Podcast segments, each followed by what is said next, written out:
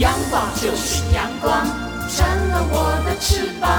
阳光就是阳光，任你自由飞翔。阳光就是阳光，世界在我肩膀。阳光是你，是我生命的翅膀。好啊咿咿耶，好啊咿呀啦咿呀喂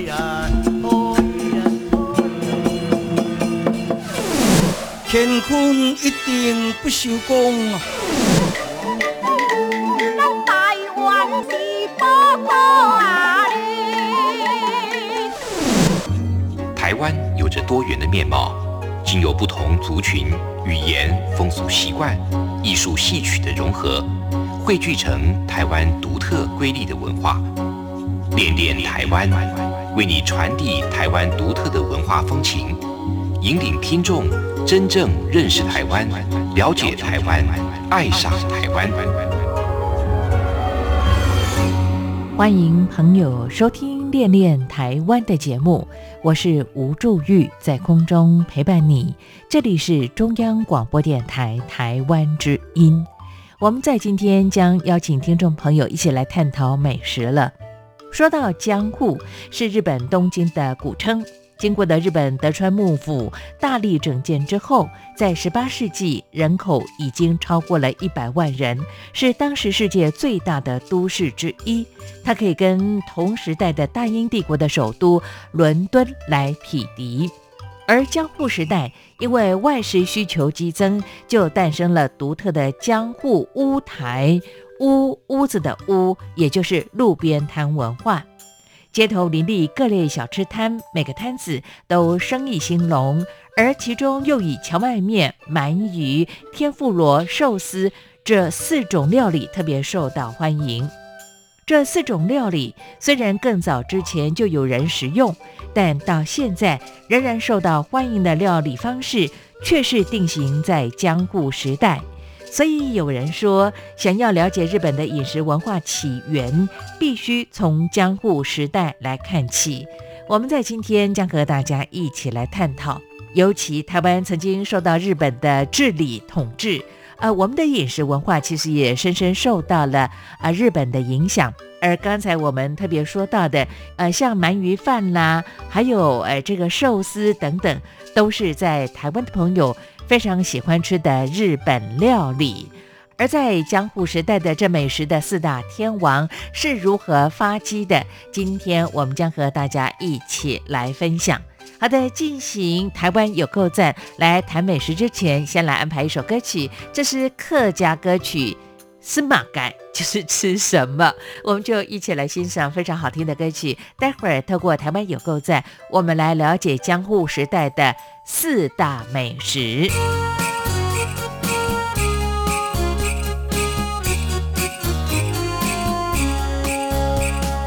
兔儿好山风。盖风彩头，苗儿好色青粗香盖太唔头，狗儿好色硬壳壳盖太骨骨头，风彩头滚滚排骨头，风彩头剁剁剁，火火头滚滚滚，彩色双足好通头，手工舌头哈哈笑，风彩头剁剁剁。火火跳，滚滚滚，风彩跳，抖抖抖，火火跳，滚滚滚。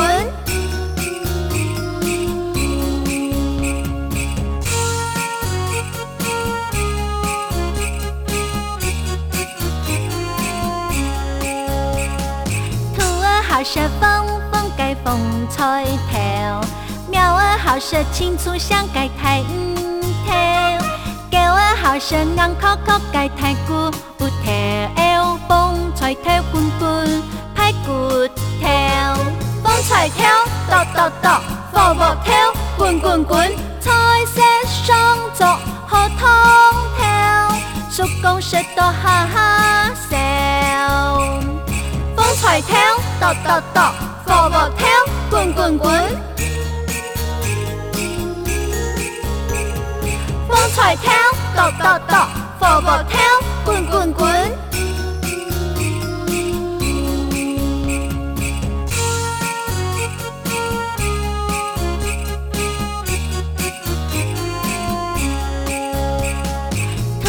好色风风盖风彩条，苗儿好色青粗香盖太唔条，狗儿好色硬壳壳盖太骨条，风彩条滚滚拍骨条，风彩条跺跺跺，波波条滚滚滚，彩色双足好通条，叔公说到哈哈笑。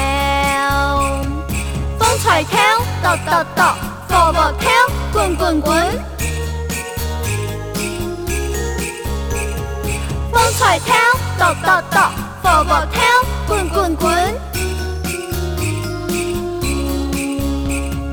风彩条跺跺跺，波波条滚滚滚。风彩条跺跺跺，波波条滚滚滚。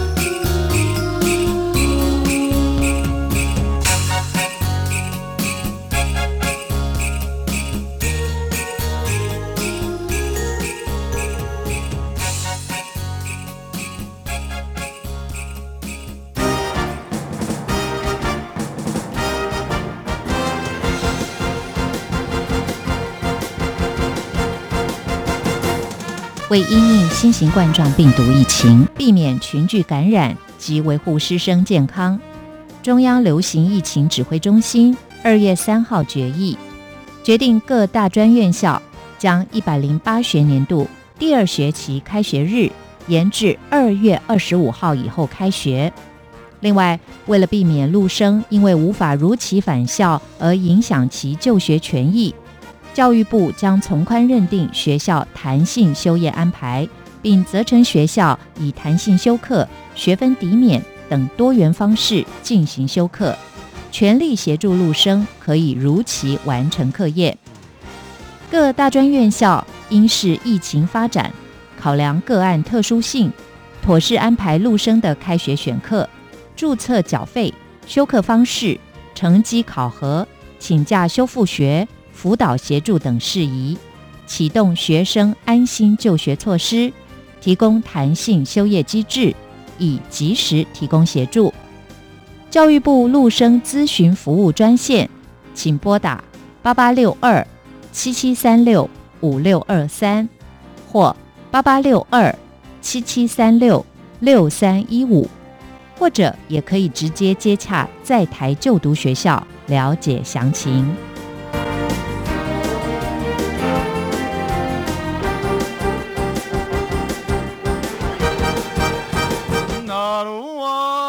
宝贝，你可不可以告诉我，台湾到底有什么？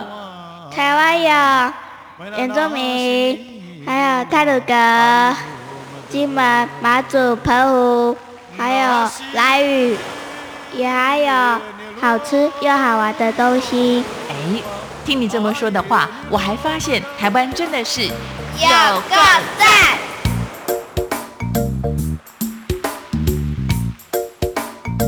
位听众，大家好，我是台湾商务印书馆的主编王玉涵。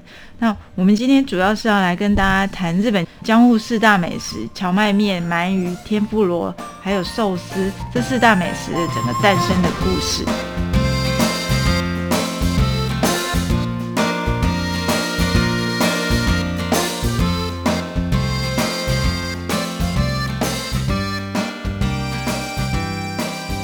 这里是中央广播电台台湾之音，朋友，我们在今天的节目当中，请到了台湾商务的主编王玉涵，那么和大家聊到了有关于日本的饮食文化啊，我要请王玉涵主编和大家来聊聊了。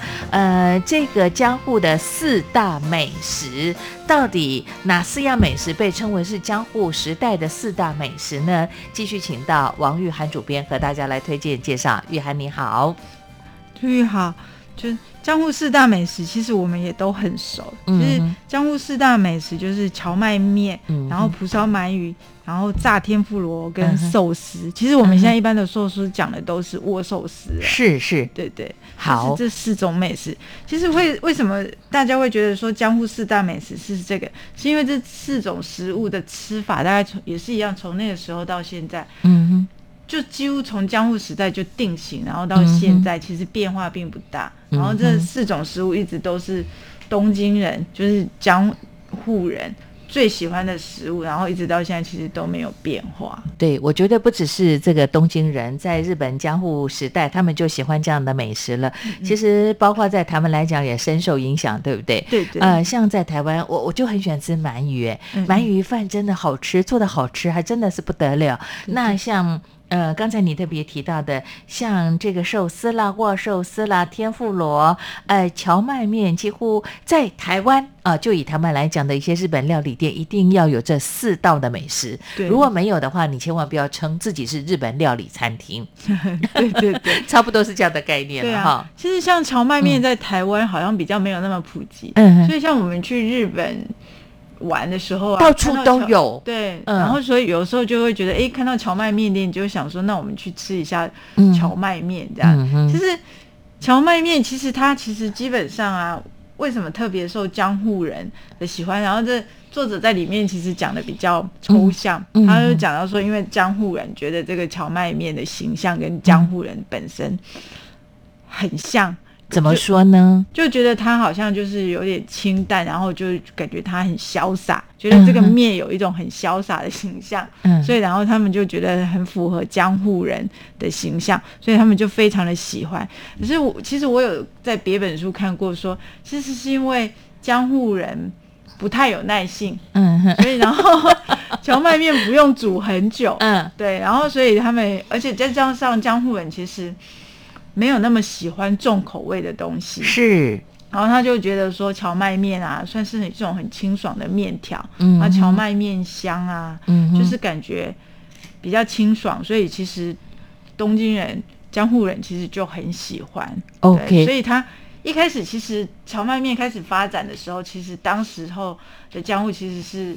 乌龙面店比较多，嗯，所以其实他们其实它发展起来的时候，其实是乌龙面店比较多，就是当时候的人是吃乌龙面比较多。可是，在荞麦面开始发展了之后啊，后来它其实就整个压倒了乌龙面，就是本来是乌龙面兼卖荞麦面，后来都会以荞麦面为主，然后兼卖乌龙面这样子。对。呃，在台湾来讲的话，真的就好像刚才呢，台湾商务的主编王玉涵所说到的，荞麦面其实跟像这个鳗鱼啦，或者是呃寿司，还有这个天妇罗来讲，相对之下，它好像数量比较没那么多。除了你进到这个日本料理餐厅，呢其实都一定有配备，对不对？对对。那荞麦面的吃法呢，一般我的印象当中，有时候是用凉面的方式来吃。但我也想非常谢谢王玉涵主编为大家刨出的这么重要的资料，原来是江湖人很懒呐。荞麦面好煮，不用煮太久。对对对，而且口味比较清淡。对对，哎，可是书上把它讲的很美耶，就说他们潇洒的个性。对对对，基本上是懒嘛。好，对，就是觉得他们不太有耐心。嗯，对啊，而且他其实荞麦面。的口味一开始其实是因为我们现在常见到的荞麦酱汁，其实我们看的话都是酱油的颜色。对对，然后就而且口味都偏甜，对不对？对对对对对。那因为日本人也好像也蛮爱偏甜的口味的食物，嗯，对。可是它其实它一开始其实荞麦面其实一开始的那个酱汁其实用的是味增的口味，它其实是慢慢发展的。对，然后它一开始是用味增口味的酱汁，然后后来是用。就是下行酱油也是一样，就是从金板过来的淡口味的酱油，然后后来又发展成他们当地自己做的比较浓口味的酱油。可是因为他们其实像日本人做料理，其实都会比较精致，像他们不是单纯就用酱汁，他们可能还是会熬柴鱼高汤或者是什么高汤，然后再把酱油加进去那样子的汤，那样子的酱汁，所以那个面的味道啊就会变成。滋味很丰富，嗯，对啊。然后，因为荞麦面其实主要还主要是信州开始发展起来，那因为当地主要产荞麦，OK，对，所以可能它的荞麦面的品质、香气也特别的好。所以到后来，其实真的就是整个征服了江湖江户人的胃。了解，这也就是在这本书当中呢，其实谈到了呃，这个在江户时代呢，呃，特别流行的四大美食的诞生，包括了荞麦面、鳗鱼、天妇罗跟寿司啊。那这个荞麦面呢，因为在信州当地呢，其实有生产荞麦粉，它是产地，所以呃，相对之下，它的荞麦面的这个饮食的文化就比较兴盛了。那呃，在台湾我们知道的荞麦面的做法，真的都是以那种凉面、冷面的方式比较多哦。对对对他们好像荞麦面也不吃热的吧？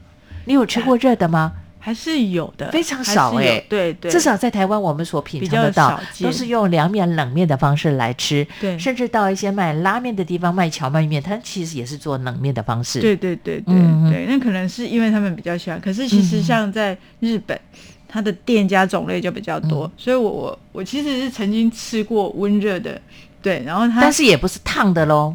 它其实是做成热汤面，哦，对对对对，它其实是做成热汤面，所以其实还是看店家的煮法，其实还是嗯各式各样都有。嗯哼，你喜欢吃冷面的还是热汤面？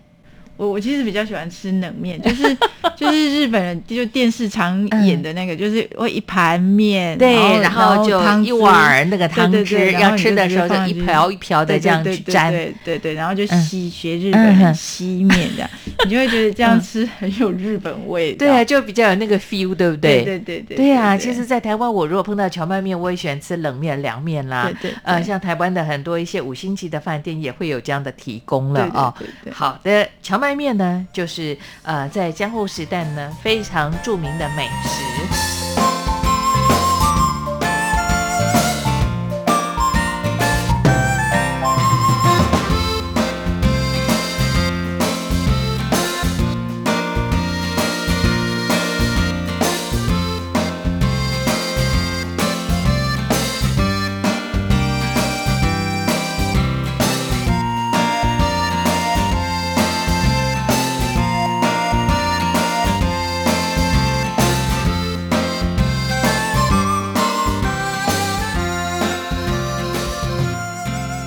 讲到鳗鱼呢，其实我后来去找了一些资料，发现呢，日本的鳗鱼很多都是来自于台湾。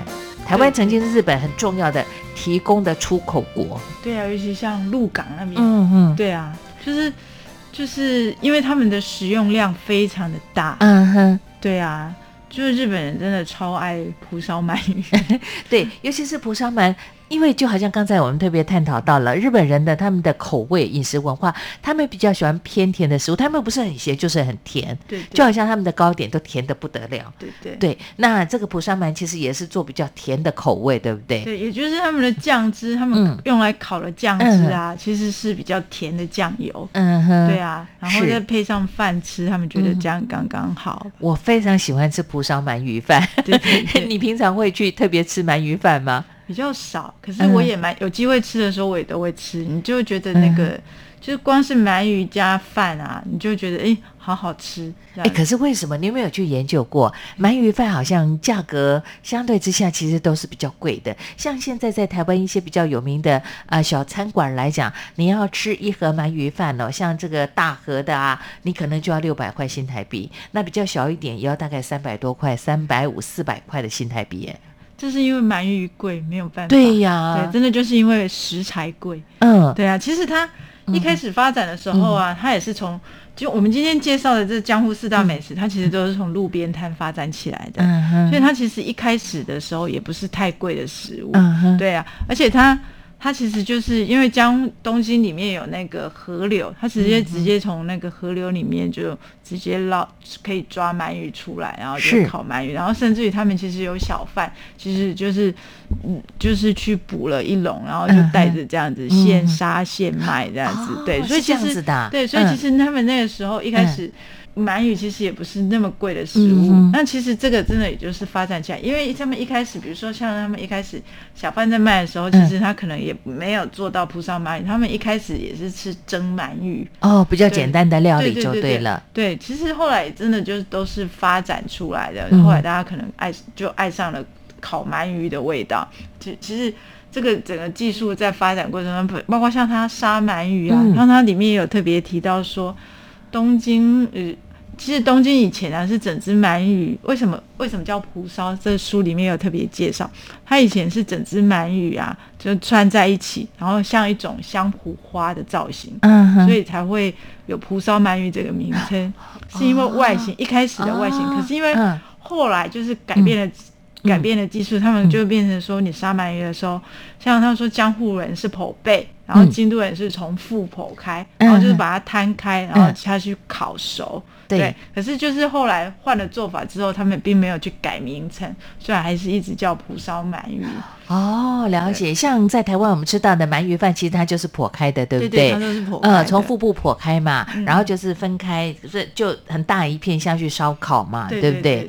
哦，原来蒲烧鳗就是因为它的造型像那个呃植物，嘿，香蒲花，所以就叫蒲烧鳗鱼哦。哎，我觉得真的日本人很喜欢吃鳗鱼，把这个鳗鱼都给吃完了，东西物稀为贵，当然这个价格就昂贵了。现在就真的非常的贵。对呀，台湾其实也蛮贵，尤其是呃，像日本，我我们这个好像所有的鱼啊，基本上呢，这个它的鱼苗都可以做一些养殖跟培育，但就鳗鱼苗是没有办法的，就是要要你一定要到河流去现捞。对对，嗯，好像取得，因为呃，你可以养殖。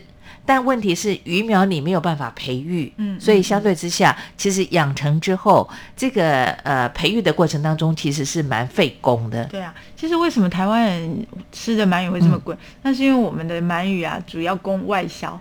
所以，供国内留下来吃的不多。对对，你真的就是市场机制的关系，嗯，就变成一定会贵这样子。对呀，有些时候如果说你碰到季节的变化，像现在极端气候，鳗鱼苗如果你捕捞不到的话呢，呃呃，其实你就没有鳗鱼可以吃了。对对，我记得好好久有一年呐，好像鱼苗呢，因为气候变化的关系呢，还有这个河流水质的改变，因为好像这个鳗鱼的鱼苗啊，小小的鱼苗，鳗鱼苗它必须在一个比较清澈的水质，那渔民捕获不到，他就没有办法养殖，没有办法养殖就没有办法出口，日本朋友就吃不到了，所以价格好像翻了好几倍。对对对，有书就是会这样。其实，在书里面他有特别讲到为什么为什么日本人会养成就是一窝蜂的，就是要吃鳗鱼的习惯。他其实就讲到说啊，他们其实其实是当初商家的一种做法。他其实就也是行销对对造成的，对对对对，嗯，他就是选用在那个土用丑之日，其实大概就是他们的立夏之前，立夏之前的十八天，嗯，就是因为进入夏季之后啊，天气很热，有的人会因为没有食欲，然后就变成身体湿，嗯，然后所以他就建议在土用丑之日的时候啊，你要吃鳗鱼补身。对，然后你的身体就会比较健康，然后就可以去度过炎炎夏日。然后这其实一开始是商业，真的就是行销的手段。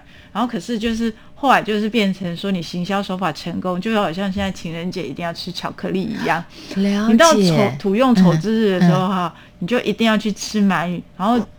久而久之，其实大家就会变成，除了在土用丑之日你一定要吃鳗鱼，在其他的时间你也会爱吃鳗鱼。了解，就好像呢，我们讲到台湾的中秋节一定得烤肉，那也有人说，就说呢，卖这个沙茶酱的人呢，做了行销的广告啊，结果台湾这二十年来，每到中秋节，大家就拼命的烤肉的意思是一样。对对对对，原来都是商人促成的消费行为。对对对，所以他他这作者在里面有特别讲到说，其实就是这种食用鳗鱼的风气。啊，真的就是当初的一种行销手法，然后养成大家爱上吃鳗鱼的习惯这样。哎，不过说真的，如果会烧料理的好的话呢，其实烧烤的鳗鱼还真的蛮好吃的。对对对，因为鳗鱼的肉质是比较细柔的。嗯嗯。那对于一些老人家来讲的话，小朋友来讲，口牙不好的人，其实入口即化。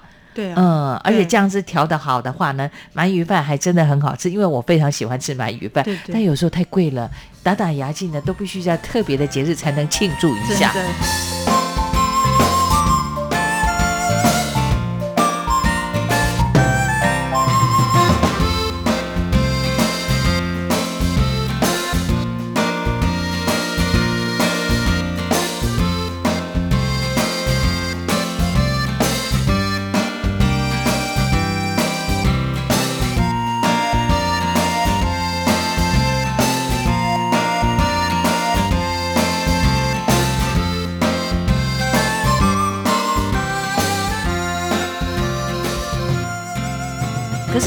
江户时代这四大美食，荞麦面、鳗鱼、呃寿司跟天妇罗，其实在过去都是路边摊的美食，哎，对，它并不是大餐馆的食物，哎，对啊，嗯。对啊，其实这也应该就是说，当时候就是江户其实就是有外食人口的需求，没错，对，那其实很多的很多人其实当地为了要去当地，为什么其实后来很多人其实是在他原来的家乡就是没有办法过活，所以他就去嗯。江户，嗯。然后当时候他们就是会有非常多的行业，嗯。然后其实这种餐饮业其实是最容易上手，然后最容易形成的行业。嗯所以他们有像比如说有一段时间，他觉得居酒屋太多他就想要限制这种店家的数。可是后来其实就会有一些比较那个地方官员就会跟中央求情说，嗯哼，这种店就是好开，然后你嗯必须要让一般人民有谋生的方法，然后你就不要去限制这嗯些。哼。那、因为可是因为东京。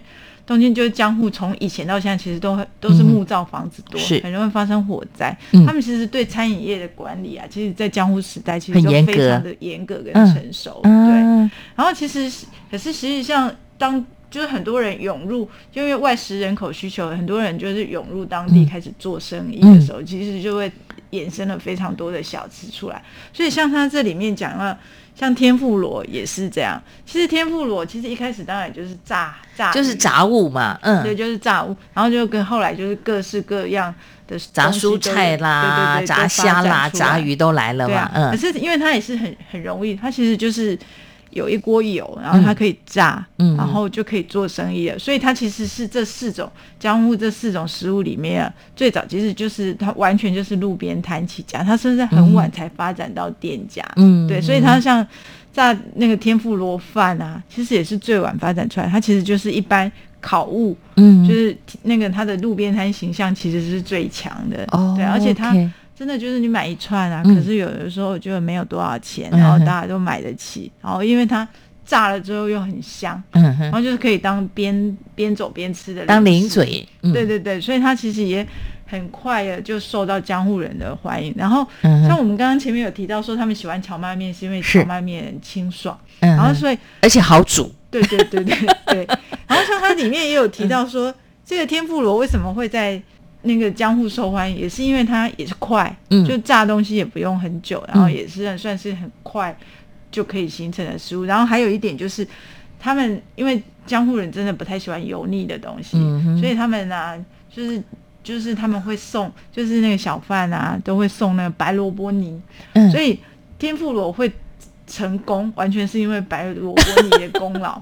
原来是白萝卜泥造成的，所以像、嗯像在这里面，他因为在书里面，他有很多当时候留下来的图片或嗯者是诗歌，像那个图啊，他画的那个天妇罗小贩。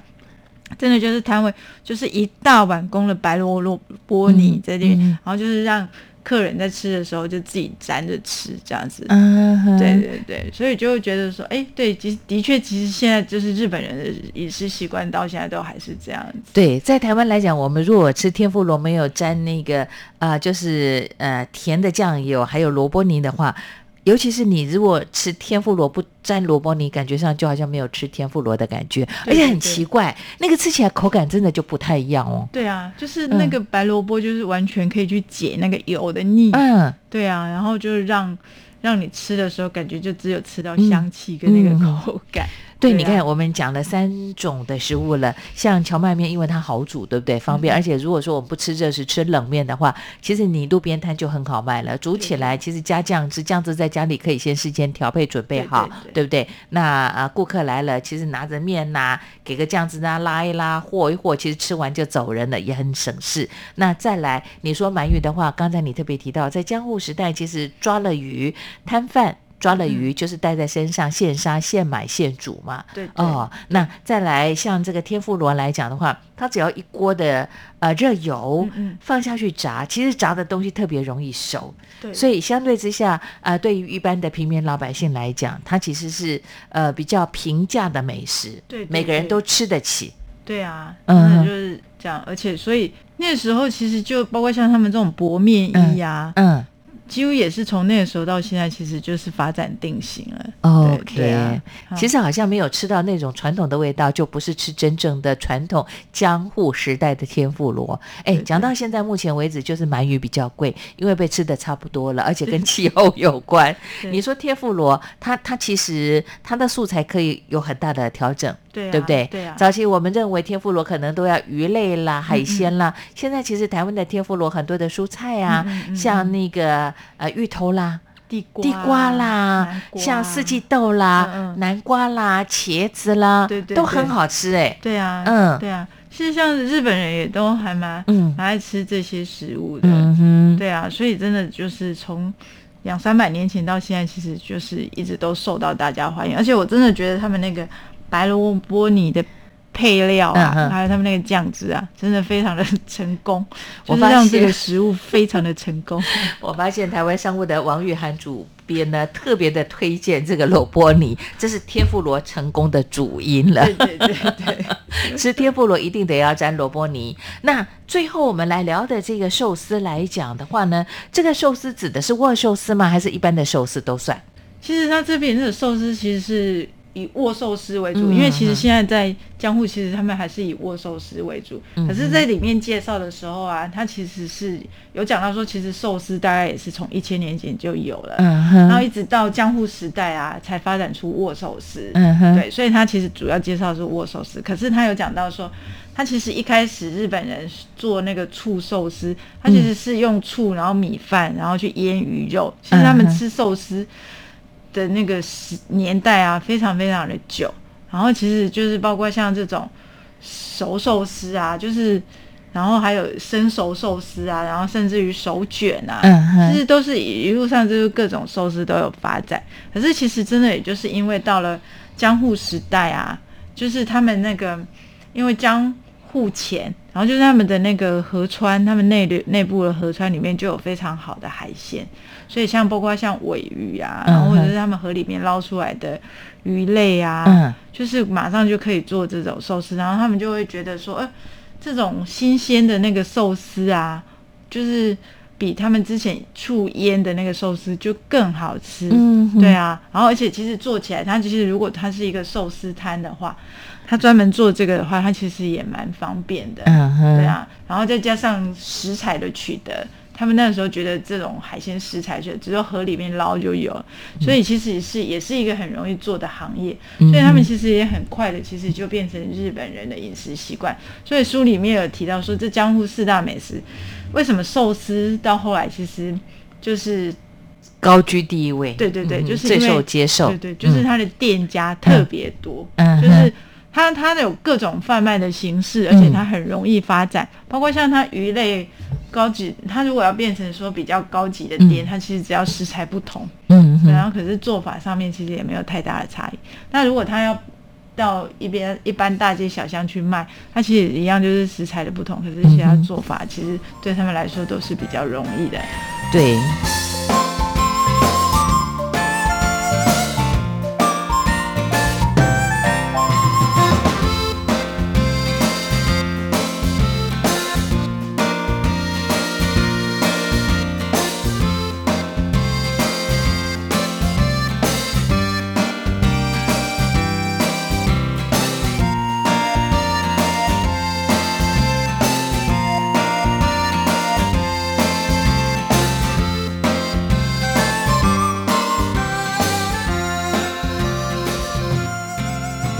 其实讲到寿司来讲，不管是现在我们吃到的像握寿司啦、手卷等等，或一般的熟寿司哦，呃，你你就可以发现寿司呢，其实它的制作方面是比较简单的，对不对？而且口味可以比较多变。对对对。那再来的话呢，其实就是路边摊来贩卖又比较呃，怎么讲？不用去有太大的空间。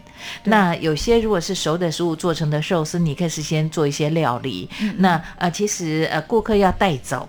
其实也比较方便，我觉得它相对之下提供了一种很呃平价，那么还有就是说呢，很便利的一个饮食，对啊，一种美食了，对啊，而且其实寿司真的其实也就是清爽，对啊，其实对对口味来说，其实也是完全符合江湖人的口味，嗯，然后它里面也有提到说寿司。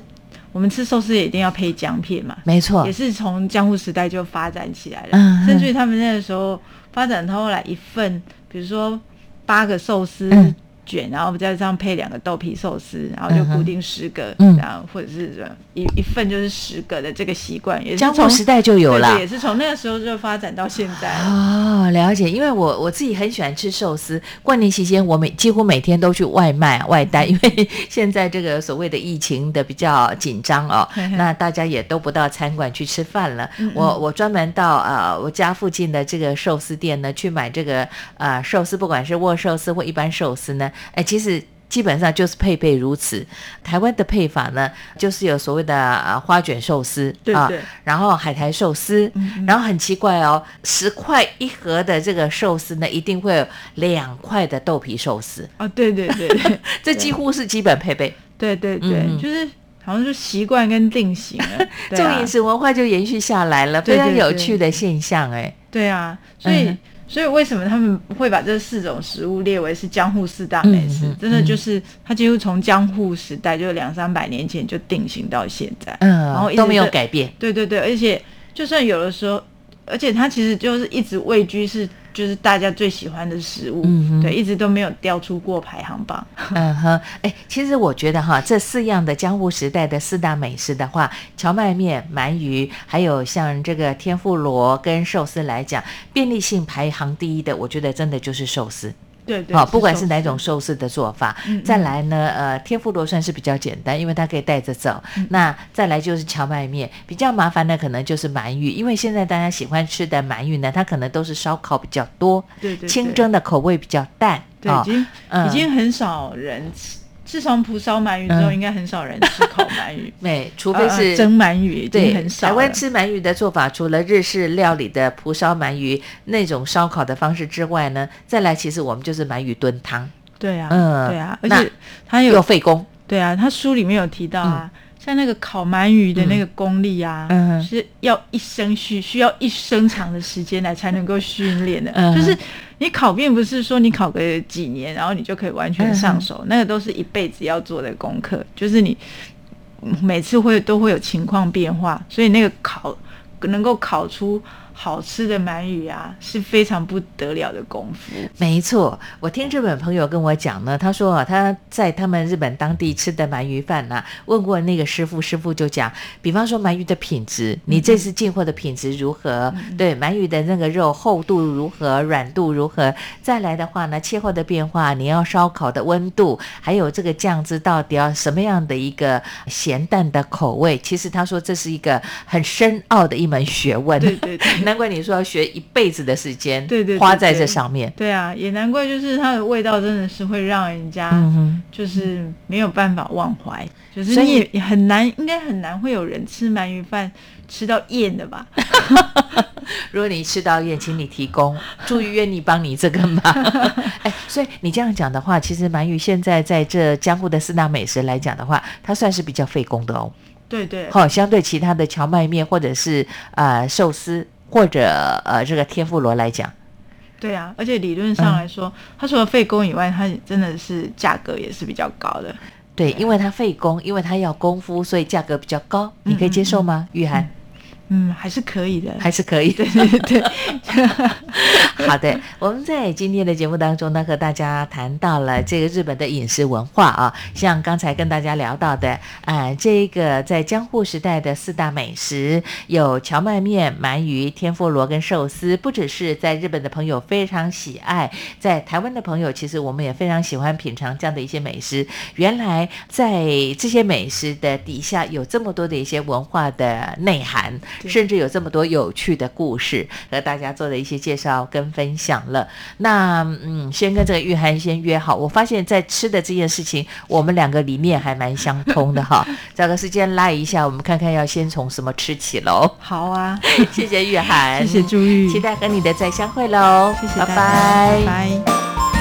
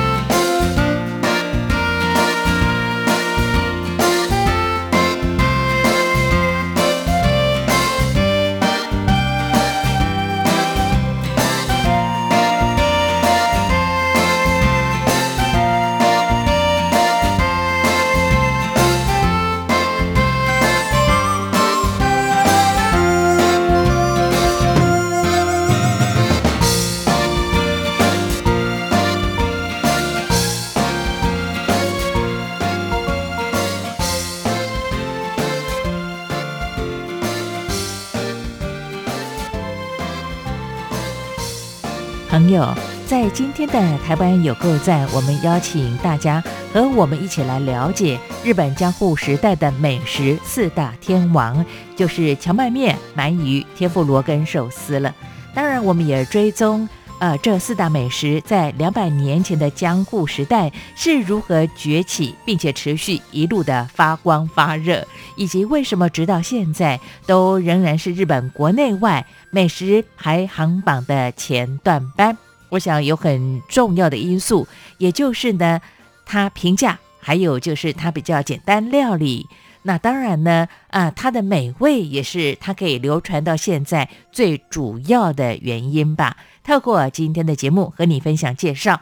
好的，看看时间，节目又接近尾声了。感谢朋友你的陪伴跟收听。听完了节目之后，有任何建议想给我，都可以用 email 方式跟我联络，相当的方便。无助玉的 email address 是 wcy at。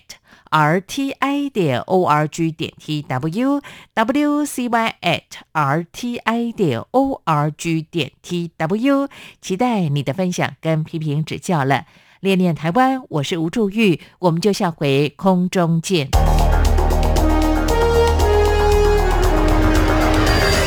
最敏锐的新闻嗅觉，延伸您的视野，让您听到最硬的两岸焦点。连线访问这次随团出访的央广记者王维婷。是的，今天在大陆福建平潭举办了一场两岸关系研讨会，对世界经济与亚洲会产生哪些影响呢？其中五百个是感染艾滋病的孩童，那分散在呃广东。从政经情势分析、两岸交流观察到新闻现场直击。两岸 ING 有最多元的声音、多面向的观点以及最专业的剖析，请收听每周一到周五晚间六点到七点，由中央广播电台新闻部黄丽杰、韩启贤制作主持的《两岸 ING》。